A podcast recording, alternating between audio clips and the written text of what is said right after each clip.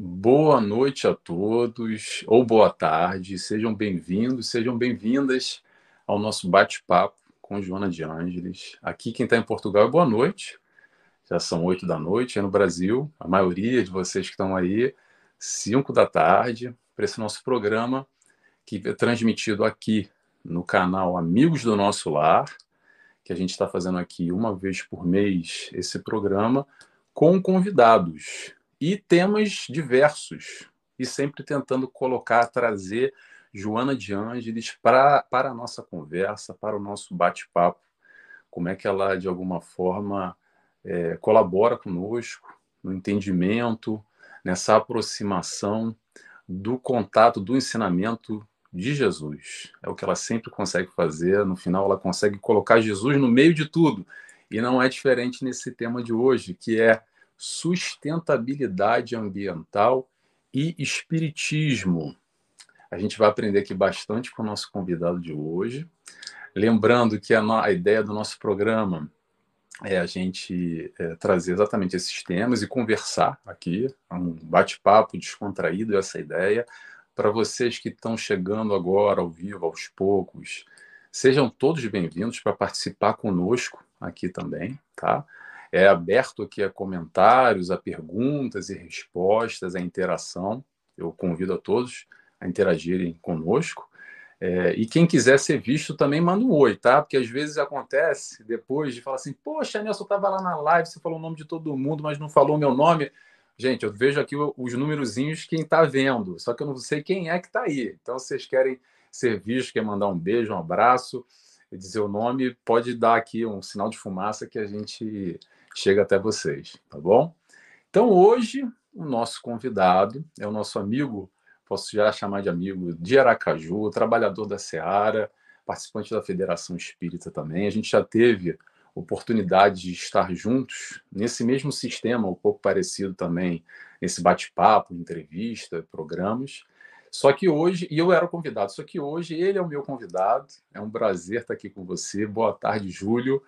E quer dizer, boa tarde para você e boa noite para cá, né?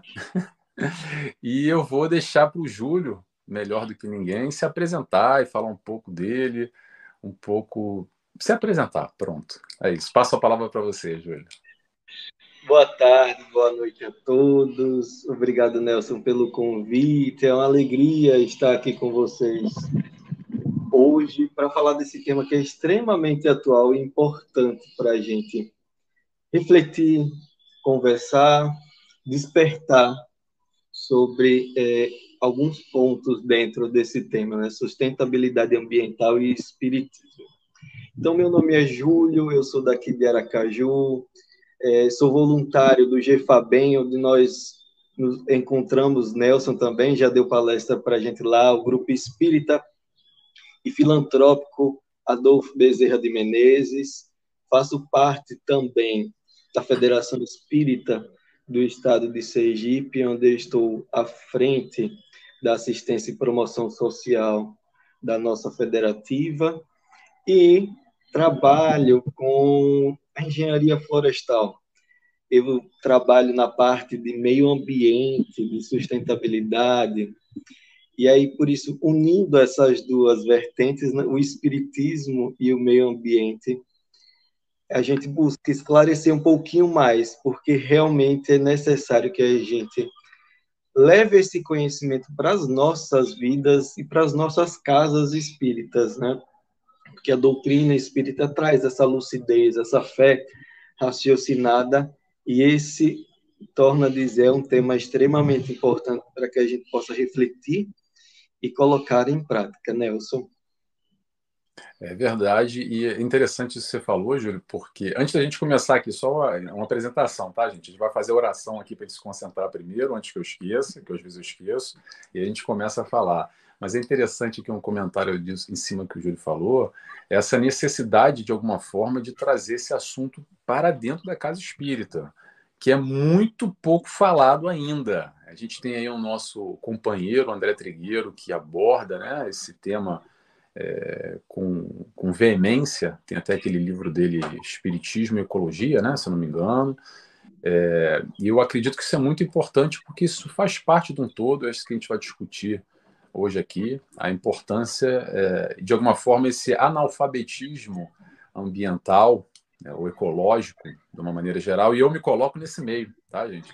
Estou aqui também para aprender em conjunto com o Júlio nessa discussão aqui e trazer Joana de Ângeles, que eu, surpreendentemente, quando fui pesquisar aqui, vou confessar para vocês, é, esse tema, fiquei surpreso, porque vários livros que eu já tinha lido de Joana antes, tem lá questões falando sobre ecologia, meio ambiente, diversos temas, diversos tópicos, que até trouxe algumas coisas aqui, e me passaram completamente desapercebidos.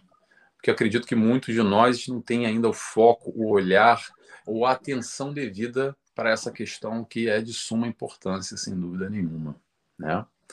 Então, antes de iniciar, gente, eu vou feito aqui a grande apresentação, como é que vai ser o nosso bate-papo hoje, eu vou fazer a nossa oração. E antes, só dizer aqui, ó, já apareceu aqui a nossa amiga Carla Godinho, de Sabará, Minas Gerais. Seja bem-vinda, Carla. Boa tarde a todos, que a paz seja com você também. Então vamos lá, vamos fazer a nossa oração primeiro. Eu convido a todos, quem quiser comigo, a fecharem os olhos. E nesse momento agradecemos primeiramente a Deus Pai, agradecemos também ao nosso amigo, ao nosso mestre, ao nosso companheiro Jesus.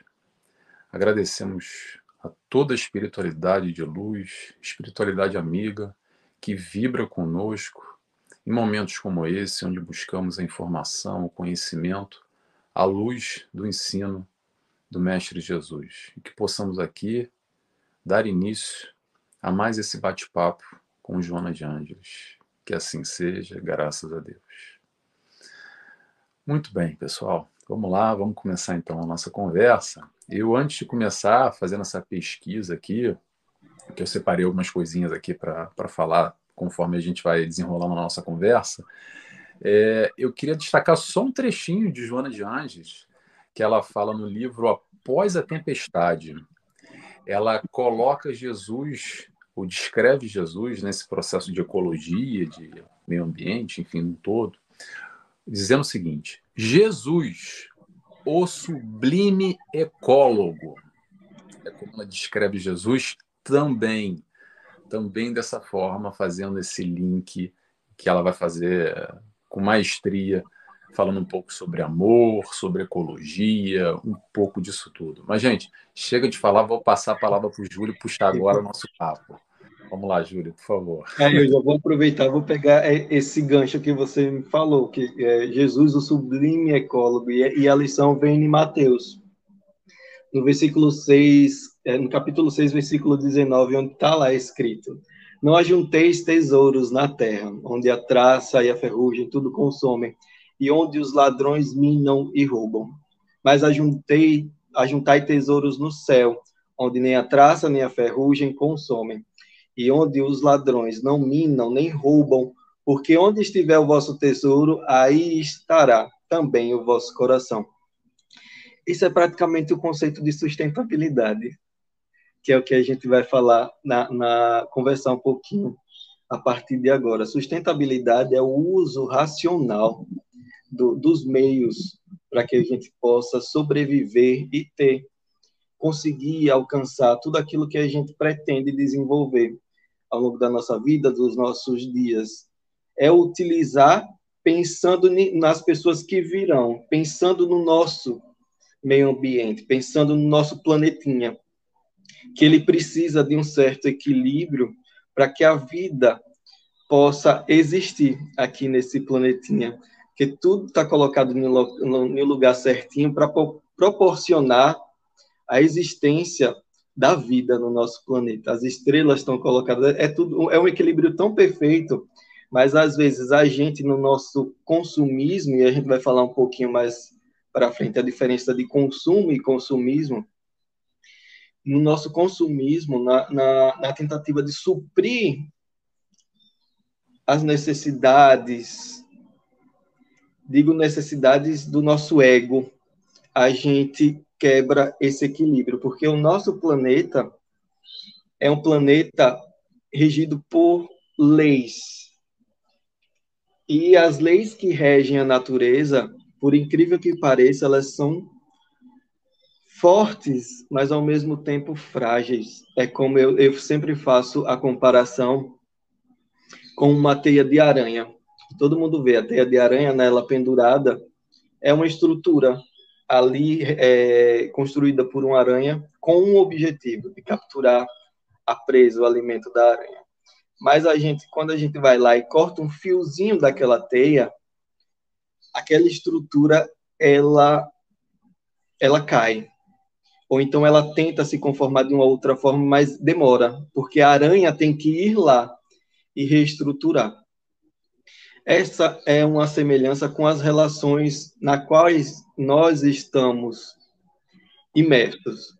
Né? Nós fazemos parte de uma teia ecológica. Cada indivíduo, cada ser tem a sua função. Não é uma função meramente ilustrativa, né? Por mais bonito que seja, por muito que nos ensine, as flores, os pássaros, os insetos, eles estão ali com uma função.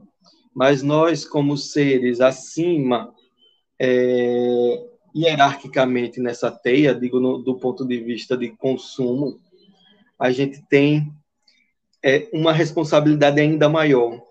Como espíritos conscientes, nós, às vezes inconscientemente, desestruturamos esse equilíbrio, essa, cortamos esse fiozinho da teia e a teia tende a desequilibrar e responde né? Aí a gente vê os desastres ambientais, que é muito por consequência das nossas atitudes, né? A gente muitas vezes fica colocando a, a responsabilidade, terceirizando a responsabilidade, mas nós estamos dentro da, da, da ação que gerou aquilo. Por exemplo, as enchentes, né? Quando vem uma chuva forte, ah, meu Deus, é, é, foi coisa de Deus. É, mas ali tem o ser humano também agindo, né? Quando a gente constrói quando a gente tira a área verde, quando a gente tira a área de árvore, quando a gente tira o escoamento daquela água super, que cai da chuva, vão gerar enchentes. Outro fator, a construção em locais indevidos,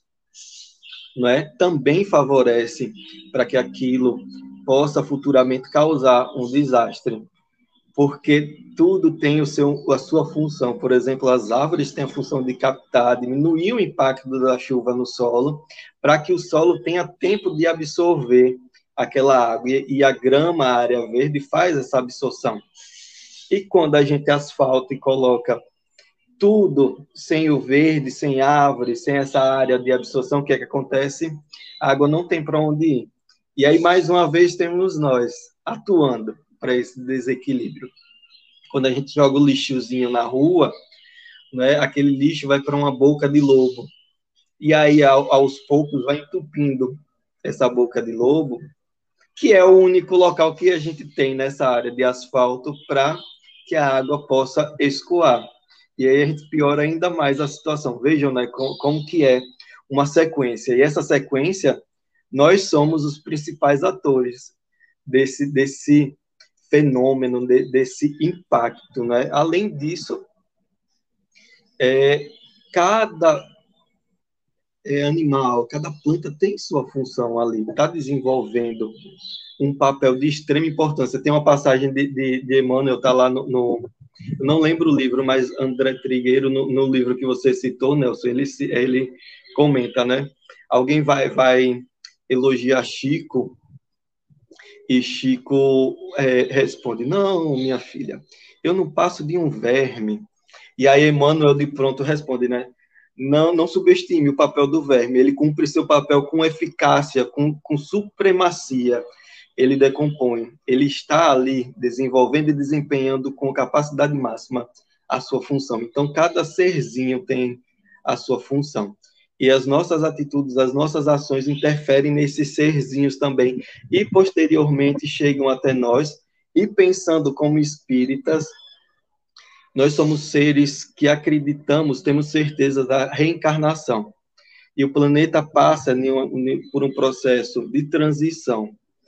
Mas aí nós temos que ser atores nessa transição também, responsáveis nessa transição também, tendo consciência das nossas atitudes e pensando o que é que nós pretendemos deixar para os espíritos que irão reencarnar aqui.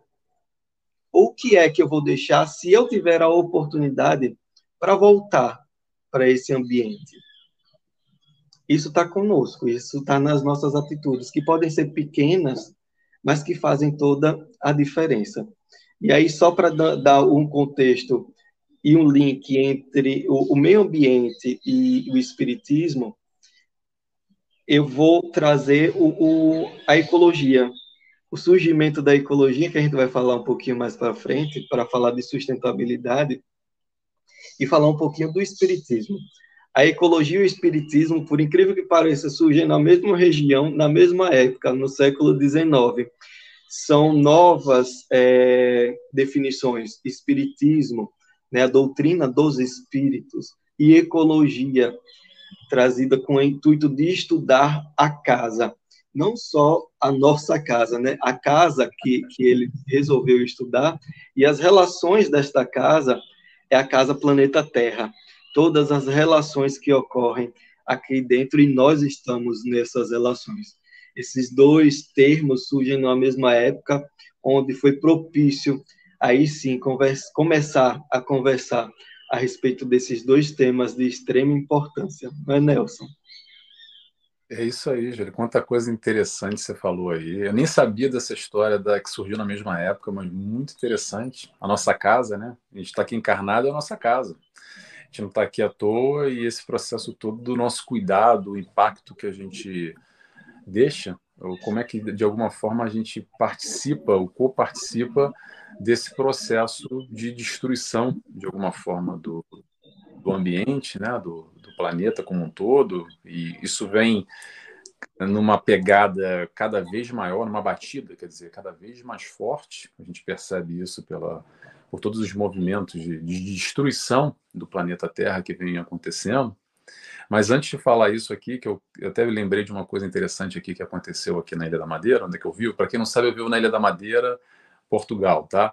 É, só comentar aqui sobre Chico Xavier, esse dado que você falou, é, Júlio, porque é interessante isso, né? Como Emmanuel, de alguma forma, chamou a atenção, puxou a orelha do Chico Xavier, é, porque, de alguma forma, a gente analisa todo esse reino vegetal, mineral, animal como se fosse ah, menor, de alguma forma pejorativa. Ah, o verme, aquela porcaria lá. E aí o Emmanuel vem chamar a atenção e fala: Ô Chico, calma lá, não se ponha na condição de verme. Então é interessante essa visão muito mais ampla que a espiritualidade nos auxilia exatamente nesse encontro. E a doutrina espírita vem exatamente através de Emmanuel e não só, de tantos outros espíritos de luz, como Joana de Ângeles e tantos outros, é, nos elucidar e, e abrir a nossa visão, abrir a nossa percepção frente ao mundo como um todo, essa nossa casa que, no, que nos acolhe, né? Agora, o que eu, tava, que eu lembrei aqui, voltando ao assunto, é, sobre essa questão de poluição, e você falou sobre lixo e, e, e, como isso interfere nas enchentes, etc. Eu lembrei a coisa de alguns meses atrás, Acontece todo ano aqui na ilha. A gente, é literalmente uma ilha, tá, gente? Eu estou aqui para baixo da Europa, na costa africana. Estou mais próximo de Marrocos do que, do que de Portugal. Então é uma ilhazinha pequenininha, são 250 mil habitantes. E olha que interessante. Interessante não triste, mas ao mesmo tempo para a gente ter atenção nessa, nesse movimento do lixo. O que, que acontece? É, não sei se é, é mensalmente, não, é semestral, uma vez por ano, eles fazem uma recolha em alguns pontos da ilha, aonde a maré acaba batendo e vem trazendo lixo e o lixo fica acumulado. Então eles retiram ali, não sei de quanto quanto tempo, mas eu vi isso na televisão. E aí, quando retiram aquele lixo, eles fazem uma análise, porque esse lixo não veio da Ilha da Madeira. Porque é uma ilha pequena, não tem muita produção e pronto, aqui é muito mais controlado essa questão. E aí, quando vão analisar, tem lixo normalmente dos Estados Unidos, da Ásia, que atravessam o oceano, lixo que alguém jogou lá na China e veio parar aqui na Ilha da Madeira. Então, é, é, é existem uns bolsões, se eu não me engano, Júlio, você pode me ajudar, acho que é perto ali da, na costa dos Estados Unidos, que, que acaba acumulando e tem ali não sei quantos quilômetros de lixo, eu já vi isso em algum momento que são que esse lixo que a gente produz, que a gente está poluindo, destruindo, isso é só um exemplo, tá, gente? Há muitos mais exemplos aqui. Mas é aquilo que a gente não vê. E aquilo que a gente não vê, assim, não incomoda tanto, sabe? O que os olhos não veem, o coração não sente. infelizmente, mas tem a sua repercussão a médio e longo prazo, e não precisa nem ser a longo prazo, porque a gente já vê de alguma forma todo o reflexo como é que a natureza, entre aspas, está devolvendo isso para a gente, fruto das nossas escolhas. A gente estuda muito isso aqui, causa e efeito, escolha, consequência, plantio e colheita. De alguma forma, é o que o Júlio falou agora. Como é que, como é que acontecem essas as questões? A gente joga joga para Deus e fala: "Ai, meu Deus, é uma punição, talvez uma expiação, porque isso aquilo". Será? Ou será uma imprevidência, uma imprudência nossa? E agora não é nada mais, nada menos do que a nossa colheita nesse processo que a gente vem destruindo é, é, de uma forma geral o planeta e às vezes é, inconscientemente, mais ou menos, tá, gente? O que eu quero dizer com isso? Quando a gente se informa sobre qualquer assunto, e vamos pegar o contexto agora aqui, que é meio ambiente, temos a nossa escolha, mas o primeiro passo é se informar para fazer melhores escolhas. Tem um fato que chegou no meu ouvido há pouco tempo atrás, também, alguns anos, que eu era completamente ignorante sobre isso, que é a questão da atmosfera e não só a questão dos inseticidas, né? mas principalmente como eu coparticipo nessa poluição da atmosfera com os gases de bovinos. Eu falei, gases de bovinos? Mas que história é essa de gases de bovinos? O consumo da carne, que aumentou num número estrondoso a nível mundial, comparando, se a gente pegar é, décadas até séculos, a gente vê um consumo da carne aumentando. O que, que isso quer dizer? Mais gente consumindo carne, então tem que ter mais carne para vender no açougue e no supermercado. O que, que tem que ter mais? Mais vaca e mais boi. O que, que acontece? Vamos desmatar aquela área virgem para virar pasto. E além disso, com a alimentação, se não me engano, me corrija se eu estiver errado, Júlio, que é soja, né? que são que os, que os, uh, os bovinos se alimentam, produzem gases. E esses gases, mas atenção, não é só uma vaca fazendo um gasezinho, é muita vaca fazendo muitos gases e numa escala mundial. E isso está também duplamente prejudicando a atmosfera. E quem é que está pagando essa fatura? Sou eu, que como carne, por exemplo. Então, até onde, esse é um grande questionamento que eu, que eu acho importante a gente perceber até onde a gente está coparticipando ou fazendo parte dessa dança. Se a música está tocando e alguém está dançando, alguém está pagando lá o, o, o, a banda para tocar, quem está pagando a banda somos nós. Outro, outro exemplo aqui, só para antes de passar a palavra de volta para o Júlio, que é algo também que me toca, não sei se toca a vocês, mas vou compartilhar.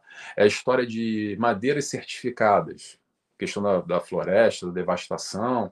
Pergunta, quem que financia aquilo quando a gente vê na televisão e fica achando um absurdo lá as madeireiras levando aqueles caminhões, levando aqueles blocos de madeira virgem de centenas de anos e fala assim, meu Deus, que destruição. Pergunta para você agora, quando você compra alguma coisa de madeira na vida, um móvel ou qualquer coisa que tenha madeira, você vai lá e verifica se é uma, é uma madeira certificada, a procedência dela? Interrogação. Se você não faz isso, como eu, tá? Me incluo nessa história também. Não estou aqui para chamar a atenção de ninguém. Para me chamar a atenção também, se for o caso. Não pesquiso, não olho. Então, de alguma forma, eu estou fazendo é, botando a, a, mão na cara e fingindo que está tudo bem porque eu vou comprar, ah, é bonito, é mais barato, então pronto. Eu vou ali e resolvo o meu problema, que eu estou precisando aqui de uma escrivaninha aqui para casa, pronto. Então são essas questões que é importante a gente entender que nós fazemos parte no nosso dia a dia, nas nossas pequenas ações, como por exemplo comer o nosso bifinho, como por exemplo ali comprando a madeira e, e de alguma forma colaborando com esse processo. E é isso que eu queria chamar a atenção aqui e passo a palavra para você, Júlia. Interessante, né? Que, que eu trouxe até pontos para a gente comentar e você já, já pincelou a respeito deles. Vejam como, como nós estamos conectados, né? Nós nos achamos fora de todo um contexto ambiental, mas nós estamos conectados mesmo sem saber. O importante é que a gente tenha ciência. E para a gente ter ciência dessa conexão, veja um, um evento que aconteceu no começo do ano passado para você ver, a gente acha que a Terra é uma coisa enorme, gigante, né? Mas são fenômenos que acontecem do outro lado do mundo que chegam até nós. O, o, por exemplo, a pandemia. começou em determinado ponto de um outro local. Estamos tão conectados que se espalhou por todo mundo e teve essa denominação, pandemia. E aí, a outro ponto agora, é, para a gente trazer isso, é, essa conexão.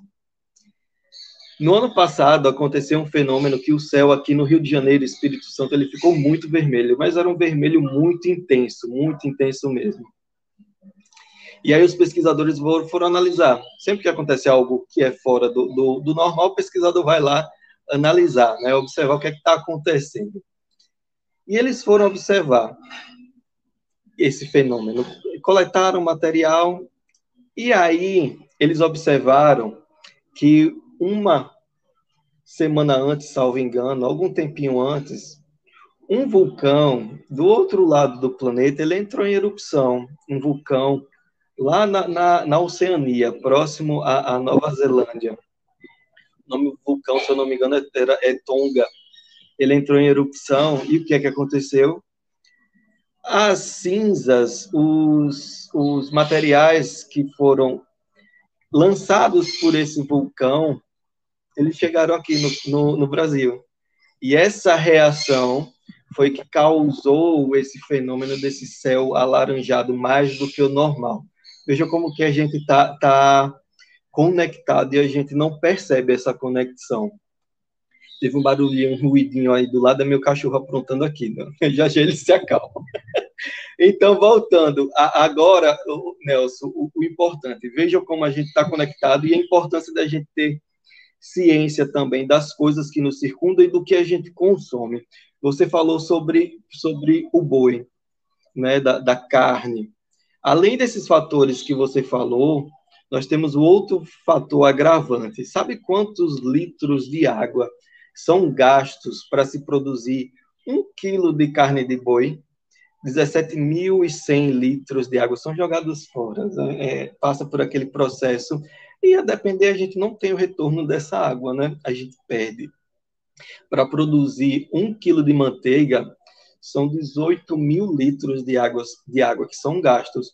E aí tudo que entra em processo de produção tem a, a passagem da água e tem essa, essa perda normal, né? É uma água que vai se perder a depender, se não houver tratamento, a gente perde mesmo, né? não, não tem como reutilizar. Aqui no Brasil, por exemplo, é um problema sério, né? porque a gente lança no esgoto, alguns, vários municípios não têm esse tratamento, a gente lança no esgoto, o esgoto vai para o rio, o rio vai para o mar. Ou seja, a gente está lançando tudo aquilo que a gente é, produz que não nos faz bem, a gente lança, está lançando no mar. E aí a gente entrou num tema de extrema importância que é poluição. Desde que o homem está presente na Terra, a gente gera resíduos, não é? Só que agora e ultimamente a gente gera muito a mais. Se a gente não for observar o que a gente está produzindo de resíduo, é, tem uma previsão, por exemplo, de, de sacolas pra, plásticas. Se a gente não observar esse tema até em 2050, a gente vai ter mais sacola plástica, no, mais plástico no mar do que peixe. Veja que, que, que informação importante e, e, e fico alerta, né? O que é que nós vamos deixar para os nossos descendentes? O que é que nós vamos deixar para nós, se voltarmos e tivermos a oportunidade de, de voltar para cá. E tem uma chargezinha que eu lembro que apareceu uma vez para mim, eu trago sempre quando a gente fala sobre esse tema, né? Um pai abraçado do seu filho e aponta para determinado local, meu filho, você será o dono de tudo aquilo. E aí, quando mostra mais à frente, é uma montanha de lixo, né? Porque nós produzimos diariamente esse lixo. E aí eu trago, como é, conversando com Joana, e você até trouxe no começo, né, após a tempestade que ela fala a respeito de Jesus, o ecólogo, ela traz um trechozinho que eu vou ler aqui para a gente refletir. É, sobre poluição, mas ela traz a poluição mental. Veja onde tudo começa, né? Referimos-nos à poluição mental, que interfere na ecologia psicosférica da vida inteligente. intoxicando de dentro para fora e desarticulando de fora para dentro, estando a Terra vitimada pelo entrechoque de vibrações, ondas e mentes em desalinho, como decorrência do desamor, das ambições desenfreadas, dos ódios sistemáticos. A poluição mental campeia livre, favorecendo o desbordar daquela de natureza moral. Fator primacial para o aparecimento de outras que são visíveis e assustadoras. Aí eu passo a palavra para você, Nelson, comentar um pouquinho sobre essa psicosfera.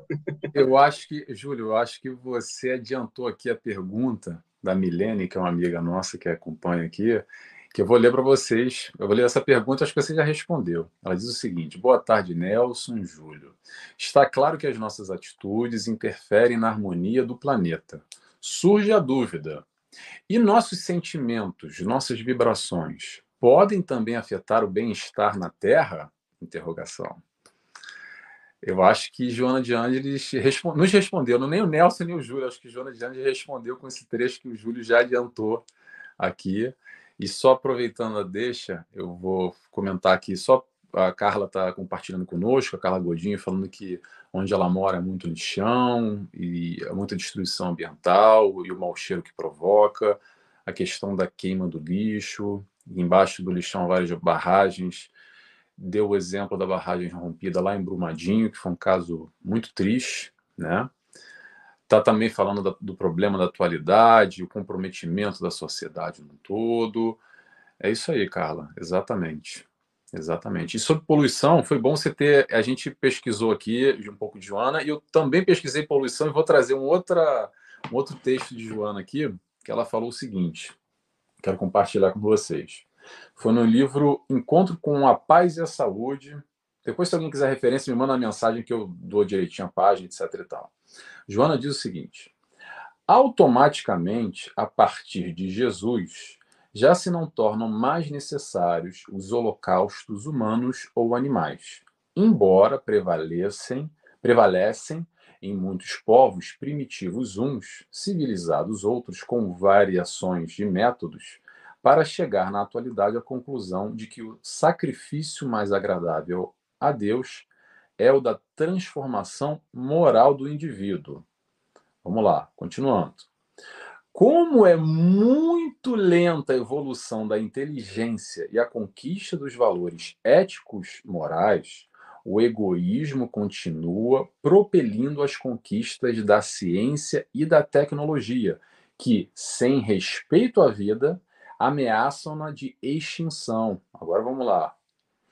Pelo abuso de alguns povos mediante a poluição da atmosfera, através de gases venenosos e metais pesados, dos mares, dos rios, dos lagos, da destruição das florestas e de muitas vidas vegetais e animais pela agressão ao seu meio ambiente. Que chamada, né? Joana de Anjos, de alguma forma, vem é, bater nessa tecla aqui. E um dos pontos que eu acho que é bem interessante também é a gente falar, que está lá no Livro dos Espíritos, sobre a lei da destruição, que a gente faz um, uma confusão de alguma forma, e a espiritualidade nos auxilia nessa confusão. Então, não só Kardec, naquela altura que perguntou, a gente continua meio confuso com essa história, né? Como é que funciona, o que, que é necessário para o homem, o que, que é o abuso?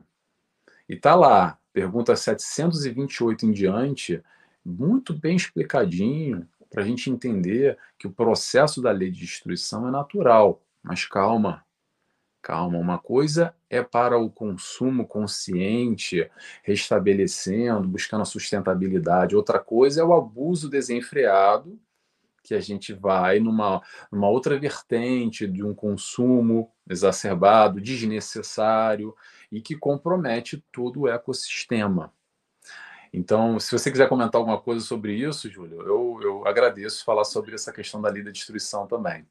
É, então, o, o, a gente, é, por muitas vezes, a gente tira a culpa da gente, né? A gente insiste em colocar a culpa do lado de fora, a culpa no outro.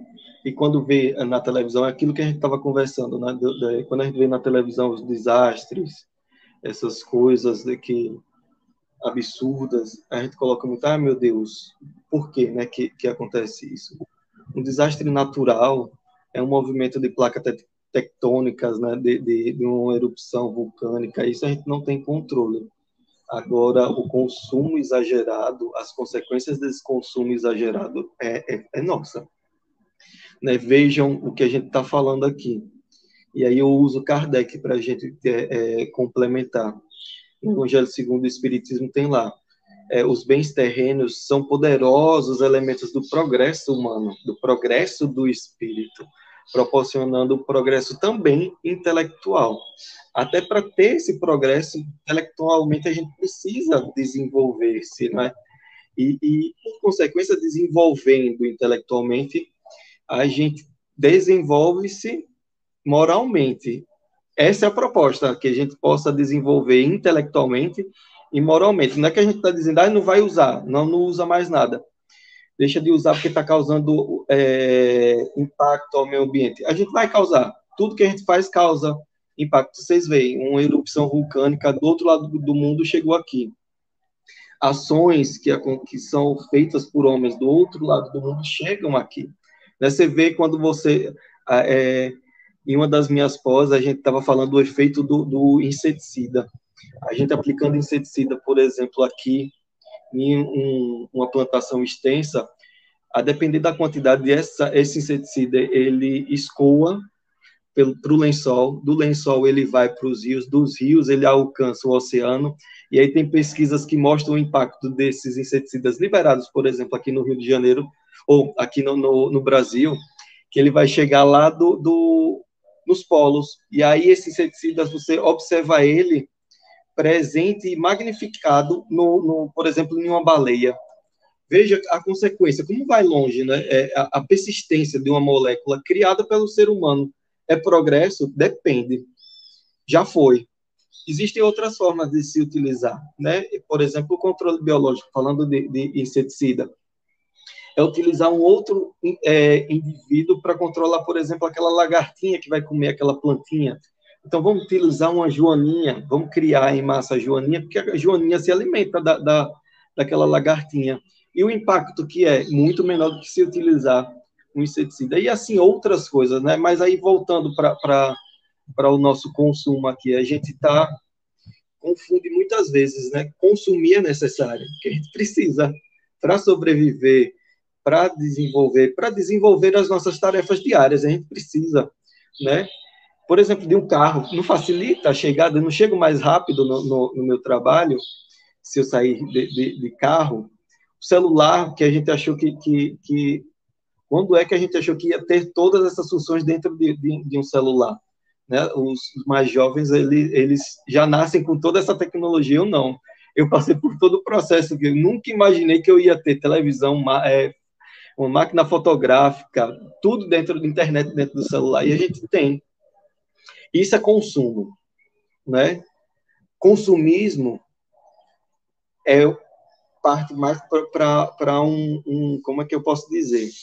Consumismo já seria partindo mais para um, um desequilíbrio, né? O que é que eu estou suprindo? É para minha necessidade é para um vazio que eu preciso trabalhar ou reconhecer. E outra, quando eu descarto aquele material, para onde esse material vai? Se eu estou consumindo, né? se eu virei um consumista, por exemplo, vamos dar o exemplo do, do, do notebook. Estou usando um notebook, surgiu um mais novo. Estou usando um celular, surgiu um celular mais novo. Tem as mesmas funções, mas pela lavagem que nos é feito, né? Aquele é o melhor tem uma coisinha a mais, mas aquele é o melhor, é o do ano. E aí nós vamos todos para aquele do ano. E aquele material, se eu não conseguir doar, para onde é que ele vai? Porque a gente vai evoluindo. E aqueles que vão ficando defasados vão sendo jogados onde? A gente vai colocando onde? Né?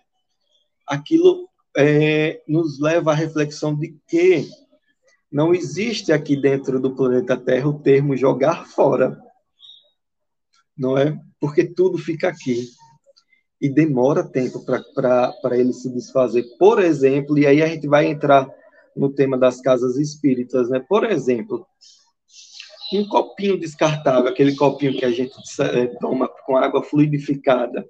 Sabe quanto tempo demora aquele copinho para ciclar na natureza, para ele se decompor na natureza? Mais quantas, de 50 quantas anos. Encarnações? Quantas encarnações? Pois é, quantas encarnações demora?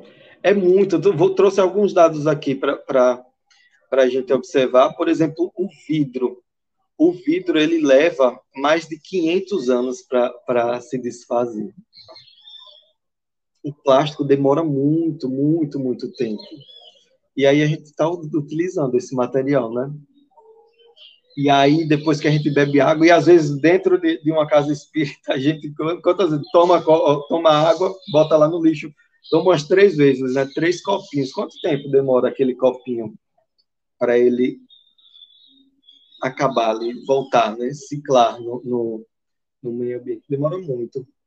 E a gente precisa refletir a, a, respeito disso, né? Que nós somos atores. E aí a gente pode. Eu fui dar uma palestra sobre o Evangelho e a natureza em um centro espírita aqui de, de, de Aracaju. E aí eu voltei uns dois meses depois. Aliás, eu voltei semana passada, eu voltei lá. E aí que interessante, né? Eu, eu levei esses dados do, do da demora, né? O evangelho, observar tudo na natureza e a nossa responsabilidade com a natureza. É, eu levei esse dado, né, que daqui a 2000, é, em 2050 vai ter mais plástico do que peixe no oceano. Levei o tempo que demora de cada material para se decompor. E aí, o que que aconteceu, né? O, o, dessa última vez que eu fui nessa casa, eles aboliram o, o, o copinho plástico. Aí a moça olhou assim para mim, Júlio, depois que, que você viu aqui, a gente aboliu. A gente vai usar só o que está aqui no estoque. E aí a gente está pedindo para as pessoas trazerem sua garrafinha, porque a água vai ser fluidificada da mesma forma. É uma atitude pequena, é, ao mesmo tempo que é uma atitude enorme, né? Que vai contagiando. Vocês veem que não existe atitude pequena, existe atitude, né? Existe essa movimentação para mudança desse comportamento, desse pensamento através da conscientização né, Nelson? Exatamente, você falou, eu ia falar isso, é, é, o, é, o, momento da consciência, né? É o momento que a gente sai desse analfabetismo ambiental, que de alguma forma o Júlio lá arrumou uma encrenca lá no Centro Espírita, que o pessoal está passando sede lá até agora. A culpa é daquele palestrante lá que veio aqui e acabou com a nossa água, agora está aqui passando sede. Mas é verdade, é, é muito dessa questão do, do consumo consciente, o consumismo, e Joana de Anjos chama também atenção, também separei um trechinho que ela, que ela traz aqui, é, desses hábitos de consumo, dessa relação que tem com a destruição do planeta. E, eu quero trazer um, um pensamento aqui, só para a gente entender como é que funciona a dinâmica do mundo e como é que a gente está inserido de uma forma nessa história. Vamos lá. Qual é normalmente o modus operandi, modus operandi de consumo no planeta? funciona da seguinte forma: eu trabalho. Então, se eu trabalho, eu ganho dinheiro. Se eu ganho dinheiro, eu quero qualidade de vida. E naturalmente aumenta o consumo. Porque eu ganho dinheiro, eu quero gastar. Quero gastar, eu quero consumir. E aí, tem uma outra vertente ainda que eu quero trazer aqui, que é uma imensa confusão que a gente faz, como um todo, o mundo, tá? A gente, eu me incluo nessa história, mas acho que a busca aqui da doutrina é para nos elucidar sobre essas questões. Que a gente confunde ainda muito a questão do ter dinheiro com felicidade, porque eu sou feliz porque eu posso comprar tudo. Quem tem dinheiro, milionário, esse sim é feliz, porque ele compra tudo, ele consome o que ele quiser, a hora que ele quiser. E aí a gente consegue aqui, através do auxílio, da doutrina espírita, entender que felicidade é diferente de facilidade. Facilidade é uma coisa, felicidade é outra e não tem nada a ver uma coisa com a outra, tá? A ideia da felicidade nesse, nesse paradigma de que é ter, ter e ter e ter e ter é consumir e consumir e consumir desenfreadamente sem preocupação alguma com isso que a gente está falando aqui. Porque eu quero é ter, eu quero ser feliz, então eu vou comprar, eu vou gastar. vou fazer e acontecer. Então é algo para a gente pensar, tá? Porque quando a gente tem acesso à felicidade que Jesus nos traz, não tem nada a ver com isso. A felicidade que Jesus nos apresentou não tem nada a ver com ter, tem a ver com ser, tem a ver com crescer, crescer sendo, evoluindo nesse processo, nessa caminhada que estamos aqui encarnados para crescermos no sentido de ser. Ser o que, Nelson? Ser melhor. Ser melhor como? Amando. É para isso que a gente está aqui. O processo, a caminhada de Jesus vai sempre terminar esse rio. A gente está falando aqui de natureza, esse, todos os rios, todos os caminhos vão levar para uma direção só, para o amor. E esse é o processo do crescimento no ser. É claro, gente, que vamos aqui tentar, pelo menos a minha tentativa, tá? Não fazer extremos, né? nem 880. Então, agora eu não vou mais, é, é, vou viver de luz só. Mas não é a luz que eu pago da, da luz elétrica, não. Luz só do sol. E, gente, acontece, acontece não. Estamos num planeta material, estamos encarnados numa matéria. O processo material também é importante. Mas eu acredito que a reflexão, o questionamento, e eu gosto sempre de fazer algumas perguntas no intuito de fazer a gente pensar é qual é o foco na nossa vida? Será que é ter ou será que é ser? Dá para ter e ser ao mesmo tempo, mas nesse sentido do consumismo, e principalmente entre um e outro, se tiver que escolher, ou vamos lá, 51% e 49%, o que, que na tua balança pessoal te diz? eu pergunto para vocês que estão aí nos assistir. Que é uma resposta muito íntima, tá? E a questão de certo e errado vai, é muito individual também. Não estou aqui de maneira nenhuma para botar dedo na cara de alguém para fazer julgamento. Cada um na sua caminhada no seu momento. Mas quando a gente chega ao encontro da proposta de Jesus, que não tem nada a ver com ter. O que, que Jesus falou de ter? Que estava na pauta de Jesus, o que em relação a ter? A matéria, a riqueza, a bens materiais. O que ele nos apresentou foi a felicidade sendo os seus valores, trazendo toda uma revolução que naquele momento não se compreendia. E até hoje a gente tem muita dificuldade de compreender, tá, gente? Tem que martelar muito essas ideias na cabeça, porque de alguma forma ainda, pelo menos para mim, é muito desafiador, vai muito na contramão daquilo que a gente vivencia e daquilo que a gente acredita. Muitas vezes a gente tem que desconstruir tudo aquilo que a gente está é, tá formatado. E quando eu falo formatado, não é só nessa encarnação, às vezes a gente está formatado de várias encarnações. E a gente traz essas tendências, essas crenças inatas ainda nesse modus operandi de enxergar a vida, de entender felicidade, entender Jesus vinculado a questões materiais e não tem nada a ver isso, não tem nada a ver uma coisa com a outra. Então, para voltar aqui ao assunto que eu me perdi um pouco, falando sobre um link e outro, eu quero trazer Joana de Anjos falando sobre essa questão do. É, peraí, qual era a questão? Do consumo consciente, que ela fala sobre agressão ecológica, tá? Tá lá no livro, peraí, no livro Homem Integral. Se alguém quiser referência, eu dou depois. Ela diz o seguinte, de Anjos. A liberdade é um direito que se consolida na razão direta em que o homem se autodescobre e se conscientiza, podendo identificar os próprios valores que deve aplicar de forma edificante, respeitando a natureza e tudo que nela existe. A agressão ecológica, em forma de violência cruel contra as forças mantenedoras da vida, demonstra que o homem em nome da sua liberdade, destrói, mutila, mata e mata-se. Por fim, por não saber usá-la conforme seria de desejar. A liberdade começa no pensamento, como forma de aspiração do bom, do belo, do ideal, que são tudo quanto fomenta a vida e a sustenta, da vida e a mantém. Qualquer comportamento que coage, reprime, viola, é adversário da liberdade. Examinando o magno problema da liberdade, Jesus sintetizou os meios de consegui-la na busca da verdade, única opção para tornar o homem realmente livre, conheceis a verdade e ela vos libertará. Vamos trazer agora na miúda aqui, o que a gente está fazendo? Buscando conhecimento. É através do que o Júlio está fazendo, a verdade. Ninguém está aqui querendo passar pano, são fatos. As coisas são como são. A gente está evoluindo cientificamente nesse sentido de fazer esse, né, né, nessa busca de fazer esse encontro do intelecto e moral. Não adianta só a gente saber e não mudar a nossa atitude. Não buscar crescer e lapidar essa pedra, que eu falo sempre. Não adianta a gente ver a pedra, tem que lapidar ela. É para isso que a gente está aqui.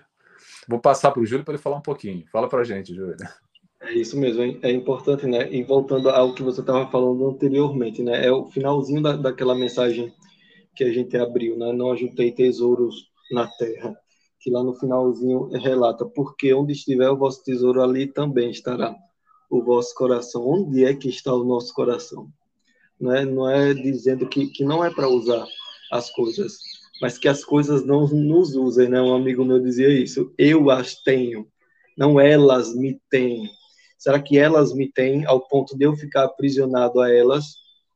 Muitos recursos é, nos favorecem no, no, dia a dia, mas é, é, essa demasia aí passa a ser consumismo e esse consumismo é um, um desequilíbrio que a gente precisa observar, porque esse desequilíbrio reflete também nesse nosso espiritual, é um movimento realmente de, de dentro para fora, buscando fora preencher um vazio, e aí a gente precisa realmente buscar o auxílio de, de, de um profissional. Mas aí, voltando ao que você estava falando, né, esse livro, Após a Tempestade, ele foi escrito em 74, por Divaldo e Joana, depois da, da reunião de Estocolmo, que foi em 72, salvo engano.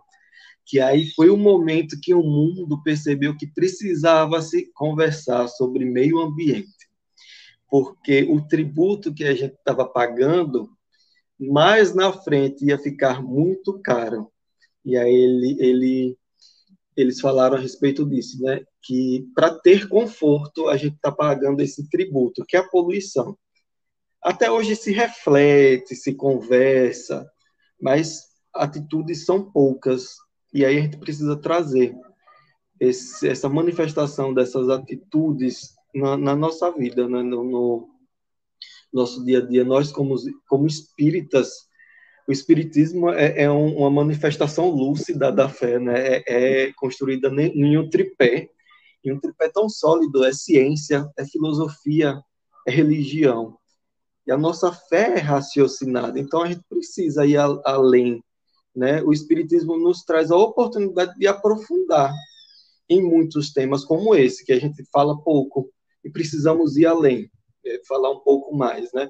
Nunca no, no a gente está evoluindo e aí com essa evolução a gente vê muito e muito mesmo as as oportunidades de, de lazer que a gente tem muito diferentes do, de, de antigamente. Ecologicamente corretas, precisamos avaliar, não é? Precisamos ver. Avançamos tecnologicamente e moralmente. Precisamos seguir um pouquinho além, moralmente, né? Nunca nós tivemos tanta informação ao nosso alcance, né? Principalmente nesses últimos anos, a gente está aprisionado no celular de tanta informação que a gente tem. Utilizamos de maneira correta, precisamos melhorar um pouquinho, porque o leque é muito aberto, né? E aí também a demasia gera esse desequilíbrio, né? esse aprisionamento na telinha do, do, do celular também não é benéfico, né? Até pela, pelas emissões, pela claridade, tudo isso, todo, todo excesso gera uma consequência. Nunca nós tivemos tanta oferta de alimento, de vestuário, de tecnologia, de conforto. Mas qual tributo? Aí a gente volta, né? Qual tributo que a gente está pagando? Né? Vira e mexe, a gente vê imagens que a gente vê, mas não interpreta e não, não traz para o nosso dia a dia, né? Essa quantidade de alimento me, me leva a, a, mostrar outro dado aterrorizante aqui do, do, do, país, do Brasil, né? A gente diz isso é, é, eu não lembro o ano, mas depois eu passo, depois eu passo a informaçãozinha do, do ano. Mas é uma média do desperdício de alimento aqui no, no, no país. O Brasil é, é um dos dez países que mais descartam alimento em todo o mundo. Nós produzimos. E como que tem gente passando fome? Se a gente produz tanto e a gente ainda descarta, né? Descarta tanto.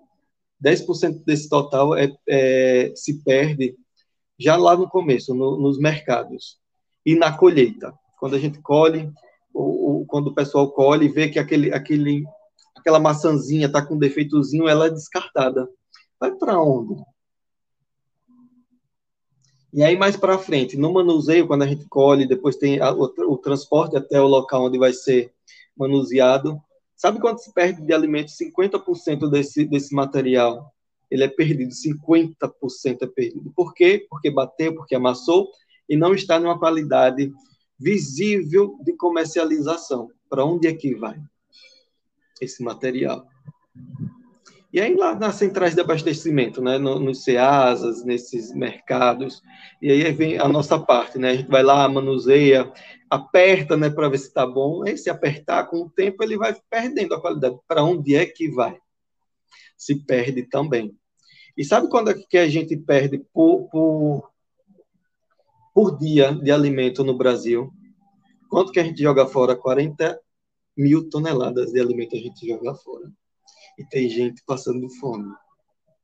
O que é que nós estamos fazendo para movimentar, para mudar essa realidade?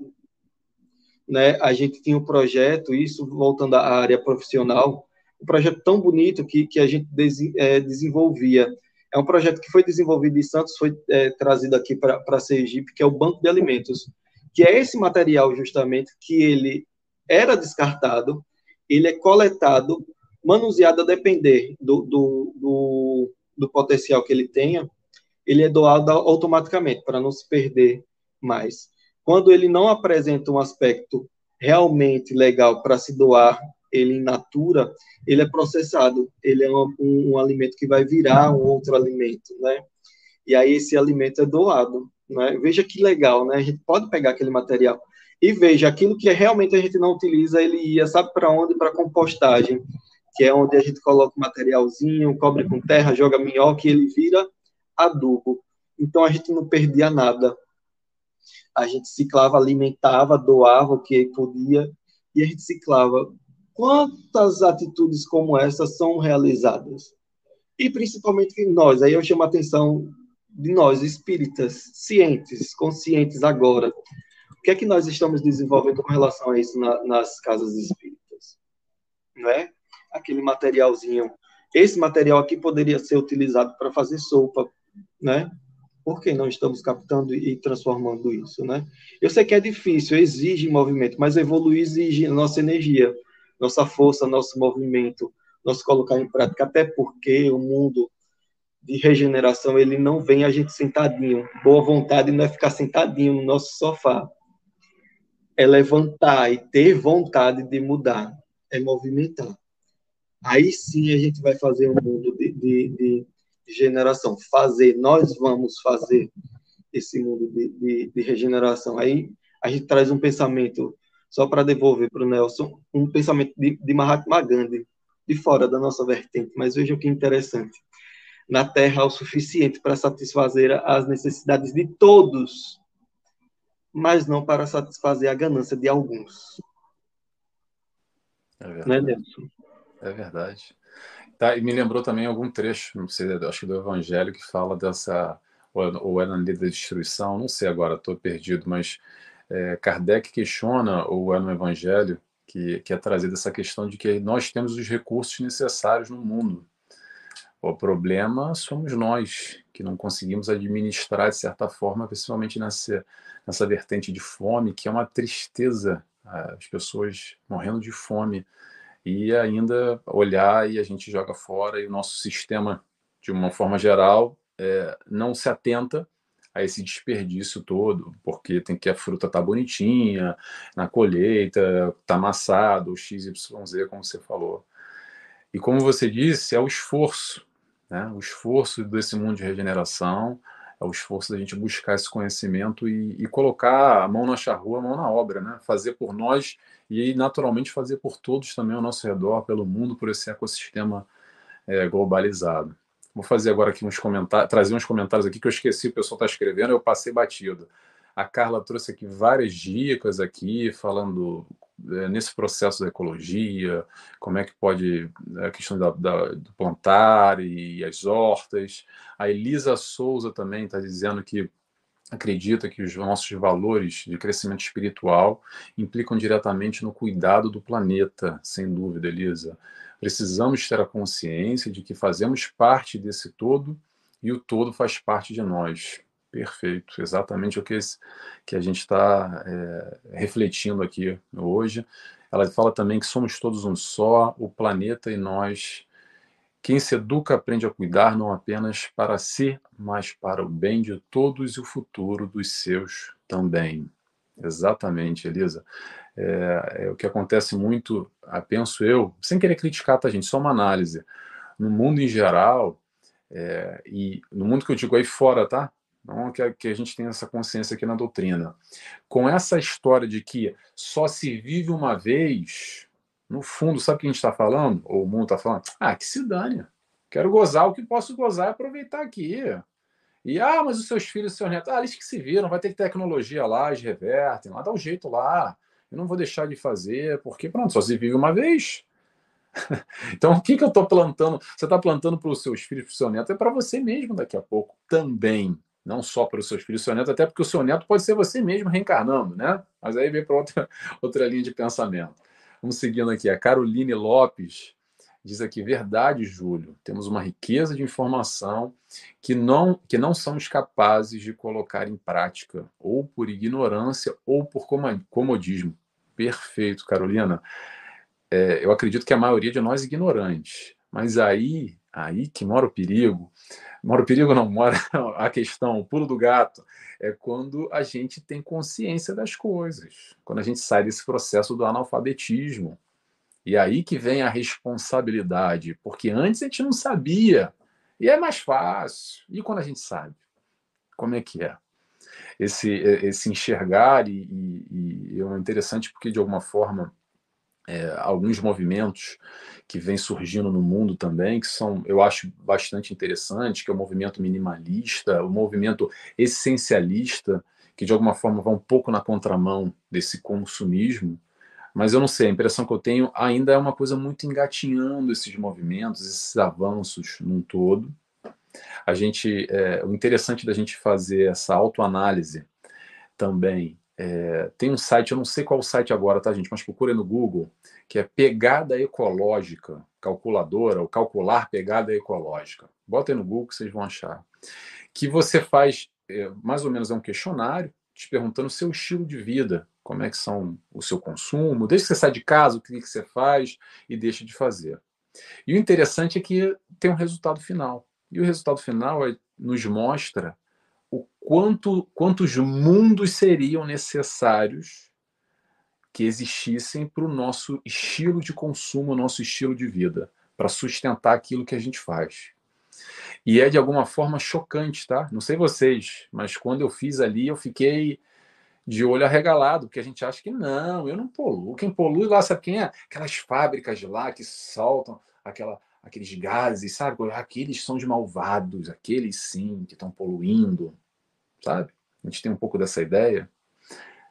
O buraco é mais embaixo, é esse processo de consciência que a gente está, de alguma forma, despertando, penso eu, e também buscando essas alternativas aí que, é, que existem esses avanços, de alguma forma, esse processo de industrialização do lixo, reflorestamento. Aqui no, no, no Bloco Europeu, tem alguns movimentos que eu acho, de certa forma, até é, pioneiros é, algumas coisas, nem tudo, tá, gente? Não é tudo mar de rosas, não. Mas vamos lá. É, em 2035, se eu não me engano, isso já é lei, é decreto e alguns países já aderiram, tá? Mas do Bloco Europeu, os 27 países do Bloco Europeu não vão mais fabricar carros de combustão, ou seja, carro a gasolina e a gasóleo. No Brasil é diesel. Que isso é algum avanço. É pequeno, Nelson, é pequeno, mas é como o Júlio falou, é no nosso pequeno núcleo, é no nosso centro espírita, é na nossa casa. Como é que está o consumo? Como é que está o nosso relacionamento em relação a isso? Aliás, a Califórnia também, se eu não me engano, também já está com, com, data contada para produção de carro é, a combustão, ou seja, vão ser só carros elétricos. Também é, a energia limpa com painéis solares, há um grande estímulo aqui no bloco europeu é, para as casas, às vezes mais, às vezes menos, mas pronto. É um movimento que você vê, vê e consegue perceber que é crescente. Claro que ainda é engatinhando, mas aos poucos as coisas vêm acontecendo. E também teve, só para um outro ponto que eu coloquei aqui, até o Júlio, se você puder me esclarecer, Júlio, que eu não percebi muito bem, até pela minha ignorância. É, saiu há pouco tempo atrás um, uma reportagem mundialmente, foi ano passado, coisa de alguns meses, nos Estados Unidos, é, que eles conseguiram de alguma forma criar energia nuclear limpa em laboratório. Não sei se você viu isso, você pode até falar sobre isso, porque eu também não, eu percebi, mas pronto, não percebi muito bem esse processo. Quer falar sobre isso, Júlia? Eu não, não, com relação a essa, essa, essa questão, não tenho conhecimento. Eu sei que a energia nuclear é decisão de, de, de, de átomos, né? É uma energia até perigosa, mas é isso que você está falando com relação à a, a, a, mudança do conceito, né? A gente vai é, avançando tecnologicamente e aí as tecnologias surgem mas a gente meio que, que não quer observar, né? Por exemplo, a energia limpa. A, no, aqui no país, a nossa principal fonte de energia é o petróleo, que acaba e é extremamente poluível. Né? Polu, polui por tudo que é lugar que passa, polui. Dá o nosso conforto, mas a gente vai pagar o preço, né? E a gente avançou tanto tecnologicamente, e o Brasil tem tanto potencial para energia limpa, eólica, que é a energia é, que vem do vento solar, mas a gente não investe, né? Não dá essa, essa prioridade para isso. Por que será, né? Também não tem quem, quem se manifeste exigindo. Né? Nós temos os nossos representantes, temos as nossas leis, mas nós precisamos ter uma vozinha mais ativa, né? uma cobrança ainda maior. A gente tem alguns exemplos de jovens já se manifestando com relação a esse tema da energia. É, existem esse esse tema do, do a questão do, dos carros, não é? é? Nós temos os carros elétricos, mas extremamente inacessíveis, caríssimos, né? Por quê? Por que será? E aí mudando para uma coisa muito mais próxima da gente, né? Eu falei para vocês a questão do copo descartável. Né, o copo descartável leva, em média, para decompor entre 200 e 400 anos. A gente não vai tentar né, nem mais aqui, mas o copo fica, né? Ele ficou. Ou então a gente já voltou e o copo ainda está ali, né? É, e uma, um, uma garrafa PET leva 600 anos para se decompor. Veja quanto tempo. Mas aí a gente avança tecnologicamente. Vocês sabiam que já existem é, camisas que são feitas com garrafa PET? e o preço não é caro, é uma coisa acessível, só que a gente não quer saber a origem, né? Às vezes a gente dá, dá o valor à, à marca, não é? é? E é uma coisa acessível. Eu descobri um dia desse assistindo a televisão que já existem tênis que são feitos com, com borra de café. E são bonitos, acessíveis também. E seriam mais acessíveis se a gente é, buscasse eles, mas a gente não busca a gente não se movimenta para pesquisar, né? Vocês lembram que eu falei que, que hoje a, a informação está diante da, de nós, né? Está aqui. É só a gente clicar e pesquisar alternativas. Mas a gente não se movimenta para isso. Aí é, é, e volta para a gente a responsabilidade, esse comodismo, não é? Não. Mais na frente a gente resolve. Mas mais na frente vai ser mais complicado da gente resolver. É, é a gente vê a questão do aquecimento global uma, uma coisa extremamente preocupante e os países mais desenvolvidos eles não se importam com isso, né? Porque o que importa para eles e para as empresas é produzir massalmente, é ter retorno financeiro. Mais para frente, mais para frente eu resolvo, né? Mas e aí, como é que a gente vai ficar nesse processo de aquecimento? Está aquecendo e tem consequências, a, as calotas polares é, derretendo, espécies entrando em extinção, e isso gera consequências principalmente para as regiões litorâneas, que vão sofrer o impacto dessas calotas que, que vão derreter, aquela água vai, vai invadir alguns locais, fora outras consequências que eu não vou entrar em detalhes aqui. É um evento em cadeia, né? É um efeito em cadeia que a gente, que a gente vai sofrer. E aí eu trago para a gente refletir a utilização desses Rzinhos, exatamente, refletir, reduzir, reutilizar, reciclar e respeitar. Respeitar nós mesmos, porque nós é que vamos sofrer primeiramente. Lembrem-se, não existe jogar fora, porque nós estamos dentro desse contexto, não existe jogar fora. Lembrem-se que nós podemos retornar para cá. E o que é que nós vamos, mais uma vez pergunto, o que é que nós vamos encontrar? Né? Vale a pena a gente refletir. Uma outra, outro, eu sigo, eu sigo geralmente esse pessoal que faz é uma coisa tão, tão acessível e a gente não dá valor. Eu sigo um, um, um jovem que ele cria vassouras de, de garrafa PET. Ele cria massalmente as, as vassouras e bota para vender. E tudo que ele pega, ele transforma. Todo aquele material que é jogado fora, ele transforma. Tem coisas lindas que ele faz com pneu, de carro, que é muito, não é pouco que a gente joga fora. Se vocês observarem a quantidade de, de, de pneu que tem, que é lançado. E aí, voltando para o nosso para nossa casa, né? A nossa casa, falo agora nossa, nossa casa mesmo. Aqui no Brasil, a gente já tem por lei que, que deve existir a coleta de material reciclável. Né? Por muitas vezes não é seguido, não vai para uma cooperativa, mas tem o carrozinho que recolhe no dia certinho o material de, de, que é reciclável. E aí a gente passa pela porta e a gente observa que no dia do, do, do lixo tradicional, aquele lixo orgânico, as portas estão cheias. No dia de, de caminhão do, do reciclável não tem lixo nenhum. Nós estamos cumprindo com nossa missão, com nosso papel, com a nossa função, com a nossa responsabilidade. Será? é um pequeno, mas é um grande passo. Né, Nelson? É, é o chamado, né? O convite está aí. E, e, até onde a gente vai, vai se movimentando nessa direção, a gente ah, finge que não vê, ah, dá trabalho. Ah, é, isso eu escuto bastante, tá, gente? Que vai muito nessa questão da ignorância. Pelo menos aqui, vou falar um pouco aqui da, da, da Europa, tem algumas lojas aqui de roupa que o pessoal adora, que é baratinho, baratinho, que é uma loucura. É, não vou nem falar a origem delas de trabalho escravo, que é duvidoso, que todo mundo é escravidão, que é absurdo, mas tem um monte de chinês lá trabalhando que a gente não faz a menor ideia, ou faz e finge que não sabe. É, é, alimentando, quem está pagando a fatura somos nós, né?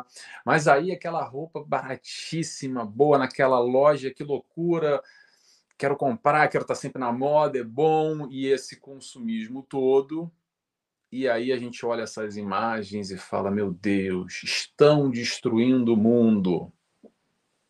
Quem é que está destruindo o mundo aqui? Ó? É a camisetinha nova, é a nossa roupinha, é, é essa busca de se questionar o que, que é o necessário e o que, que é o supérfluo até onde a gente está colaborando e coparticipando direto ou indiretamente desse movimento todo, de acordo com o nosso padrão estabelecido de consumo, que a gente vive num mundo consumista, ok? Vamos consumir, mas não ser consumistas ou buscar é, se questionar, refletir, independente de ter ou não ter o dinheiro, de ser ou não ser aquilo que a gente quer, como o Júlio falou, e, e é bem interessante essa questão de celular, né? O celular mais novo.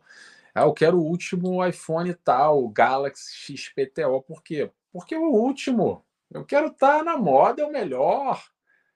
Ok, você tem dinheiro, pode comprar, compra. E o pensamento, a responsabilidade ambiental, nesse sentido do que o Júlio falou, que eu, que eu adorei isso que o Júlio falou. A gente não joga fora. Ah, não, mas eu dei lá pro fulano, lá revendeu.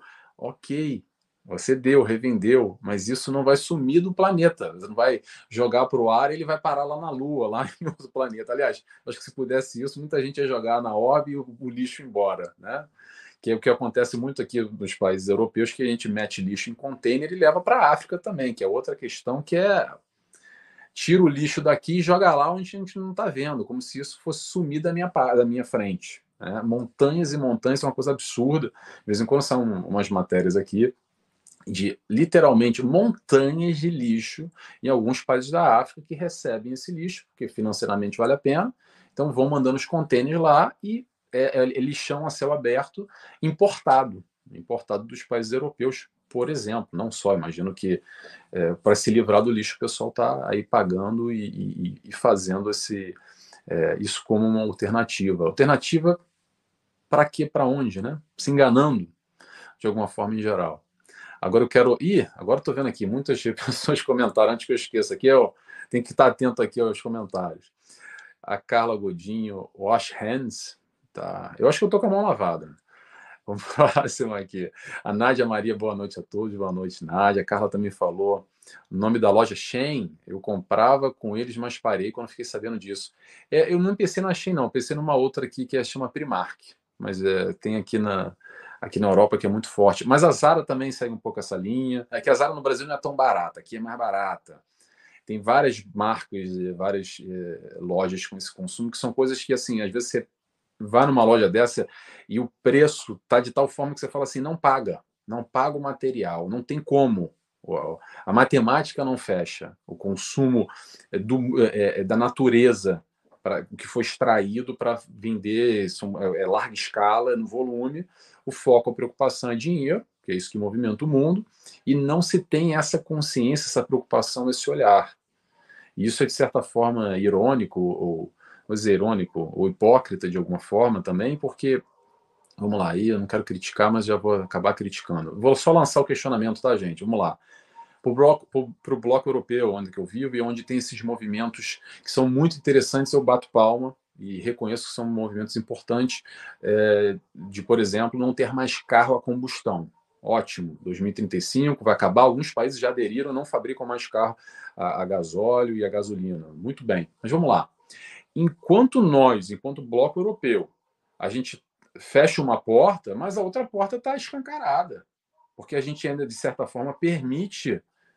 Claro que isso faz parte de toda uma economia, todo um movimento, é, é, é, todos os impostos que interessam, arrecadação. Então, tem muitos interesses aí mesclados que às vezes você faz carinho por um lado uma mão e a outra você está batendo forte. Não sei se eu estou me fazer compreendido aqui na, na, no raciocínio, mas é o mundo que a gente vive e que mais cedo ou mais tarde pelo amor ou pela dor, a gente vai aprender de uma forma ou de outra. E a dor já está começando a bater forte aí, em larga escala, e vamos ver até onde ela vai batendo, né? vamos ver como é que a gente vai crescendo nesse, nessa, nesse processo. Carla Godinho também, produtos que exploram os animais também é algo que evito colocar dentro de casa, também é bem complicado isso, é uma discussão é, bem importante. Carla dizendo que tem uma loja que vende sapatos no Brasil, que esqueceu o nome. O sapato mais barato custa 5 mil. Opa! Que maravilha, hein? São sapatos de couro. Achei que o ícone era mãos dadas. Ah, mãos dadas do Wash Hands, tá bom. Dá certo é seu, a sua mensagem. Mas vamos lá, eu quero falar uma coisa aqui, gente.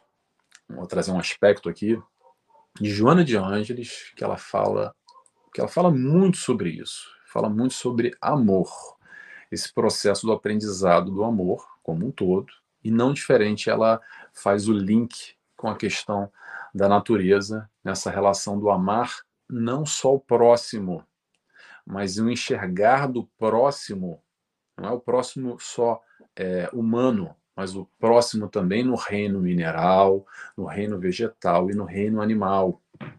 E ela faz aqui um, um link que tem exatamente tudo a ver com esse processo do enxergar num todo é, que somos um, é, não só o homem, o hominal. Joana de Anjos diz o seguinte, está lá no livro Vida Feliz, capítulo 18, página 197. Joana de Anjos diz: A máxima lição da vida é o amor. Sem ele, os objetivos a alcançar perdem a finalidade, deixando a criatura à mercê de suas paixões inferiores. O amor dilui as sombras dos sentimentos negativos, imprimindo o selo da mansidão em todos os atos. Ama, portanto, tudo e todos. Exercita-te no amor à natureza, que esplende em sol, ar, água, árvores, flores, frutos, animais e homens.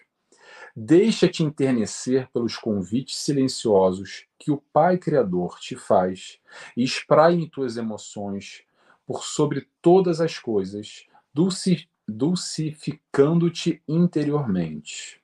Quanto mais ames, menos será atingido pelas farpas do mal, pois que a tua compreensão dilatada abrirá os espaços à vida, colhendo somente os efeitos da paz.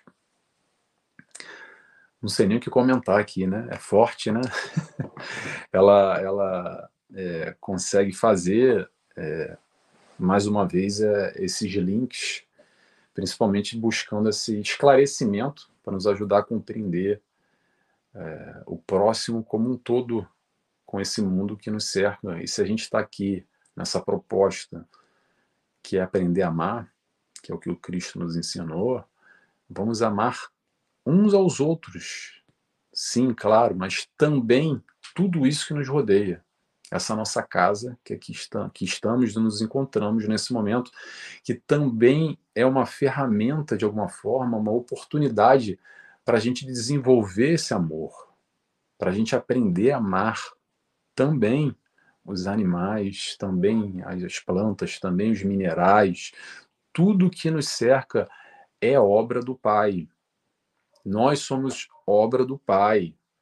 É esse enxergar mais profundo é, de encontro com essa proposta do amor, que eu acredito que é, que é o nosso grande desafio. Amar, o nosso grande desafio. Passo a palavra para você, Júlia.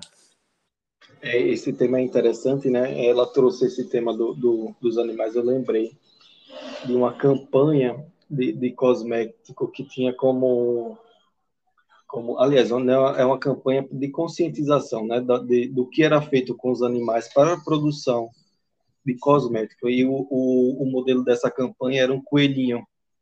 Esse, um, coelhinho, eu não lembro o nome da campanha, mas é um coelhinho que ele era cego de um olho, todo deformado, porque era isso que acontecia e ainda acontece. E aí vejam o, o como a gente consome sem pesquisar, sem saber de onde está vindo os cosméticos costumeiramente eram produzidos, só que antes de ser liberado para o, o, o ser humano utilizar, seja perfume, seja batom, seja máscara, seja shampoo, qualquer coisa que a gente utilize, sabe onde é que era testado para saber se poderia é, ter uma reação alérgica nos animais? principalmente aqueles que têm a pele mais próxima da nossa. Então era utilizado o porco ou os coelhinhos. E aí a consequência era aquela, né? Ia se testando no ser até que se chegasse a, a nenhuma reação. Mas aí tem as consequências, né? É quase um, um ato de perversidade, né? E aí é, tomou-se consciência disso. É quase não, é um ato de perversidade, né? utilizar do outro dessa forma é, é um ato egoísta. E aí tomou-se conhecimento disso, e hoje, vejam, graças ao conhecimento, graças às redes sociais, gra graças à divulgação que nós temos hoje com a internet, já existem produtos que não utilizam desse método, né? Eles utilizam de um outro método, e tem a lista dessas empresas que, que produzem sem utilizar os animais. Falando em animais, tem, tem um aqui, ansioso para aparecer na live, mas ele não vai aparecer hoje, não. Mas voltando à a, a, nossa reflexão, esse tema que, que você trouxe de, sobre amar a natureza, que Joana nos faz um convite, Emmanuel também nos faz esse convite de uma maneira tão bonita. Ele diz que em tudo na natureza a presença de Deus e há o ensino do Evangelho. Mas para ler o livro da natureza escrito por Deus, é necessário que nós possamos nos despir do orgulho e da vaidade que nos cega o olhar. Veja que bonito, realmente, à medida que a gente avança, à medida que a ciência avança, a gente vê tudo na, na, na natureza, que tudo ela nos ensina. A complexidade de uma abelha, do comportamento da, da, da colmeia, porque não é um organismo, um serzinho pensando só nele.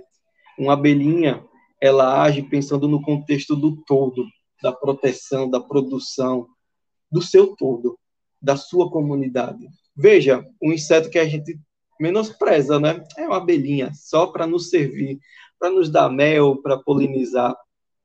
E se essa abelhinha desaparecer, a gente perde, sabe, cerca de 70% do, do, do alimento mundial é perdido, porque elas são as responsáveis pela produção, porque são elas que levam o materialzinho de uma flor para o outro para que o fruto possa surgir através desse processo de, de, de, de, de carregamento. Ela vai, pega o polizinho, o material de uma florzinha e leva para outra florzinha. Ali sim ocorre a fecundação e a produção do, do fruto.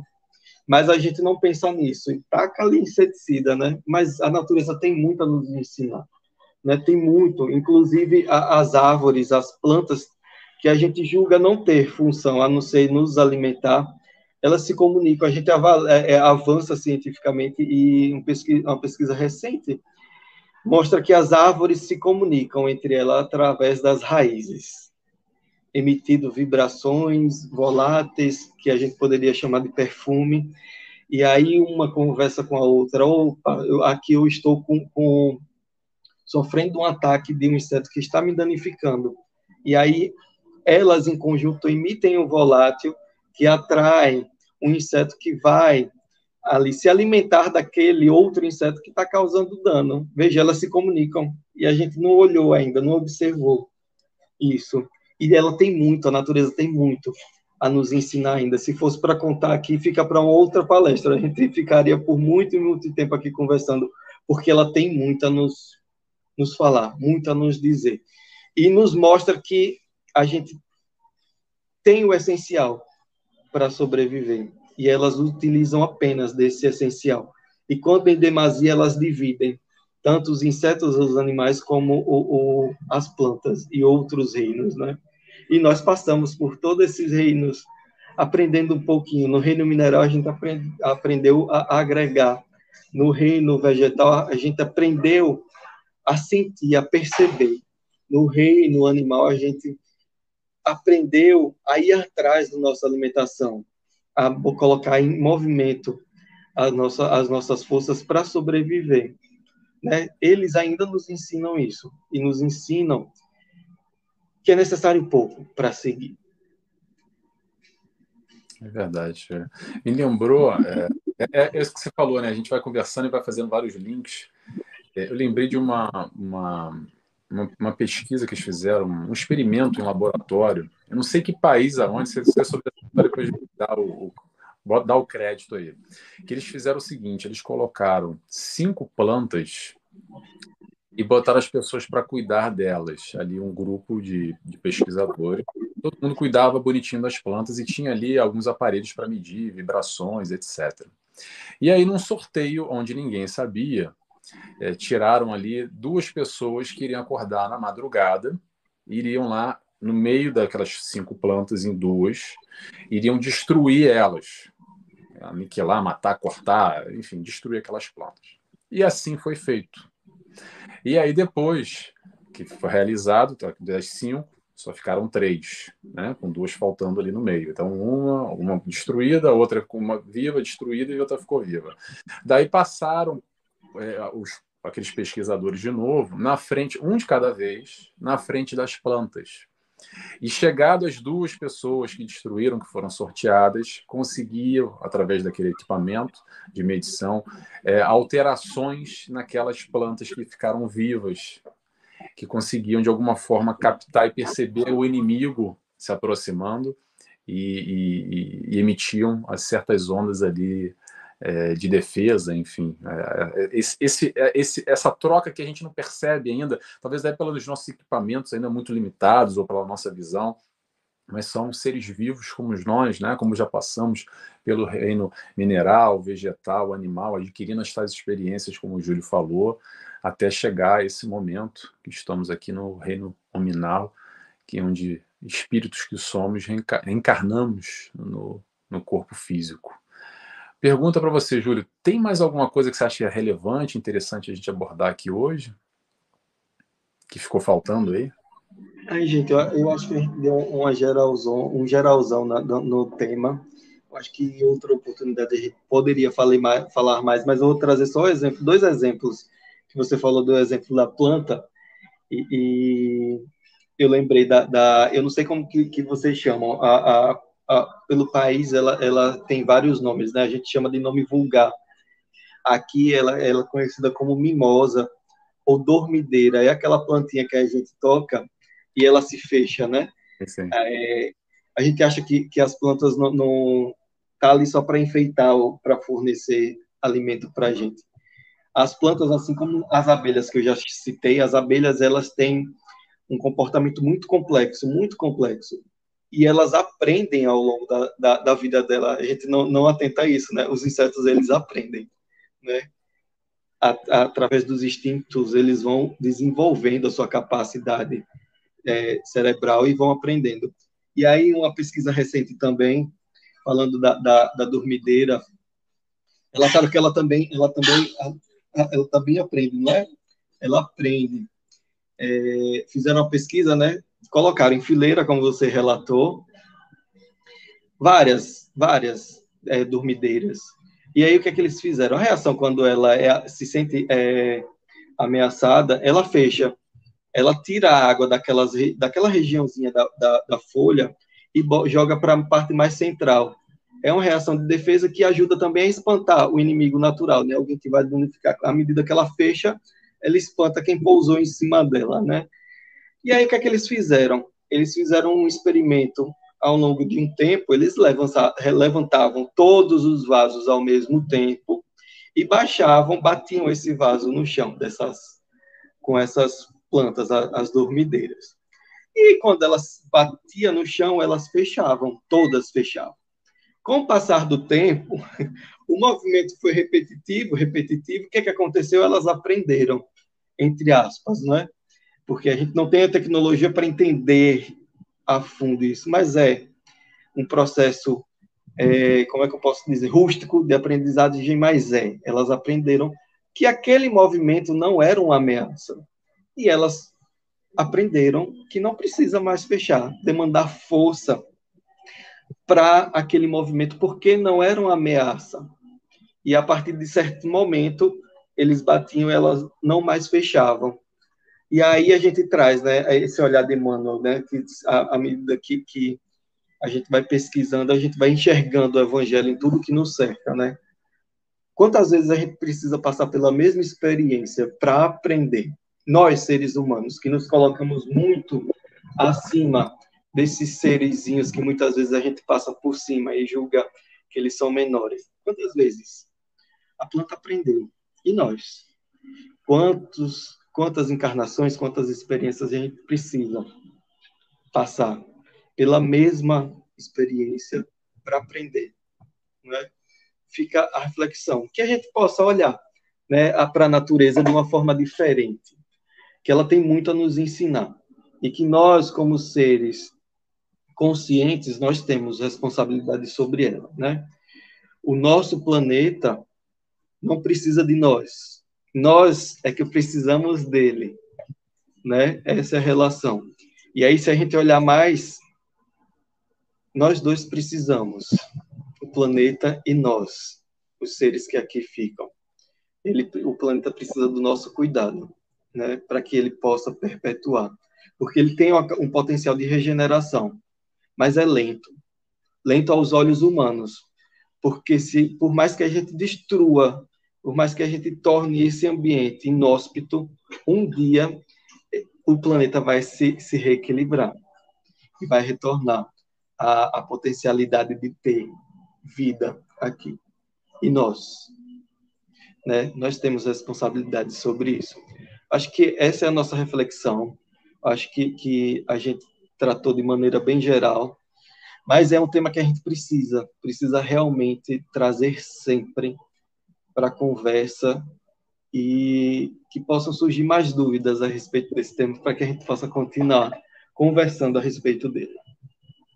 A Júlia, é, a Júlia não, desculpa, a Júlia, a Carla Godinho falou aqui, ó, está liberado a conversar com as plantas, não podem nos chamar de doidos agora.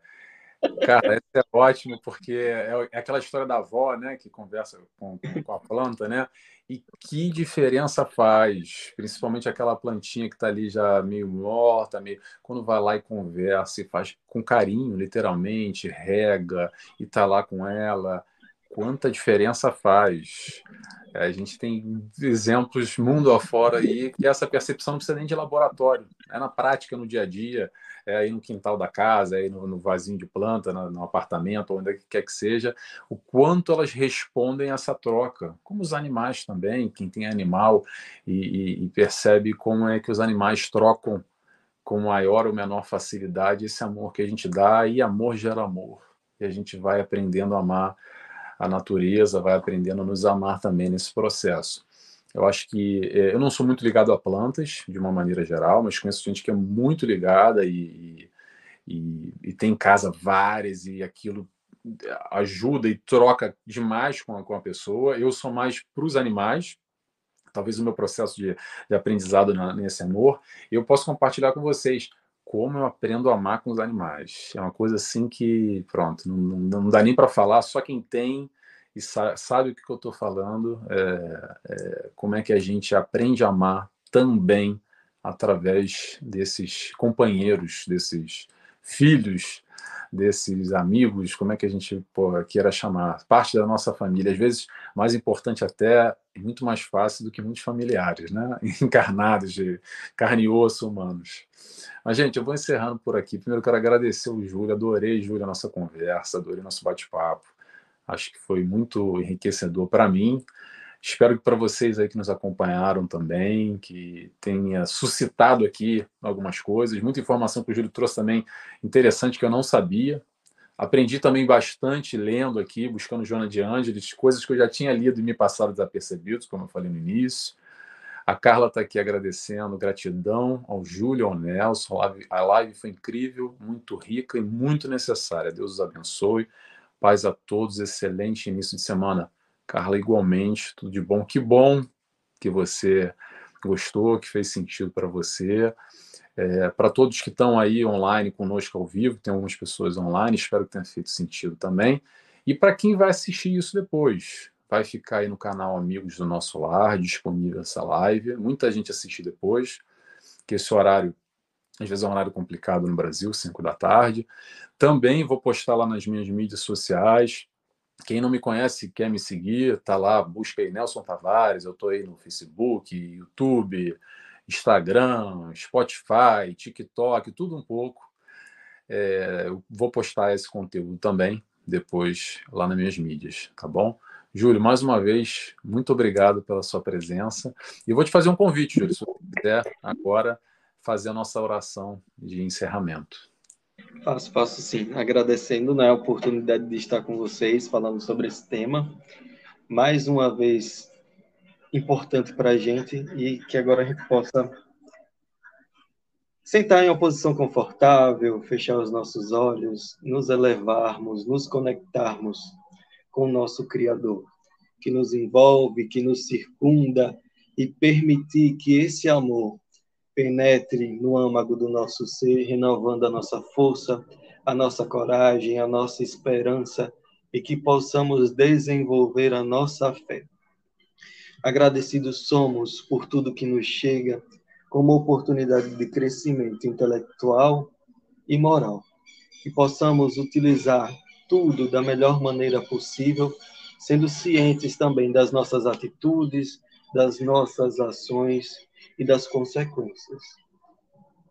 Que possamos sempre perceber e entender que nunca estamos sós, que existe sempre um amigo devotado ao nosso lado, esperando também a nossa movimentação, esperando o nosso reerguer, esperando o nosso perceber que existe sempre uma mão estendida diante de nós.